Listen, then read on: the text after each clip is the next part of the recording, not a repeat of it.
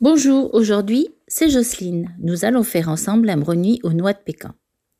Pour cela, il vous faut 200 g de chocolat noir, 125 g de beurre, 2 œufs, 150 g de sucre blanc et cassonade, 75 g de farine et 150 g de noix de pécan.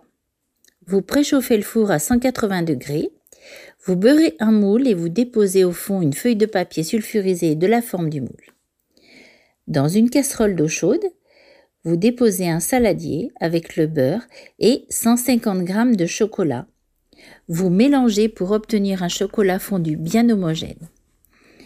Si vous voulez, pour que ce soit plus simple, vous pouvez aussi faire fondre le chocolat au micro-ondes avec le beurre. Dans un saladier, vous battez les œufs avec le sucre. Puis, vous ajoutez le mélange au chocolat. Vous incorporez la farine et vous ajoutez les noix de pécan en morceaux. Vous mélangez doucement, puis vous intégrez le reste de chocolat que vous aurez concassé en petits morceaux.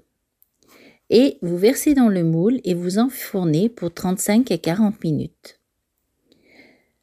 Bon appétit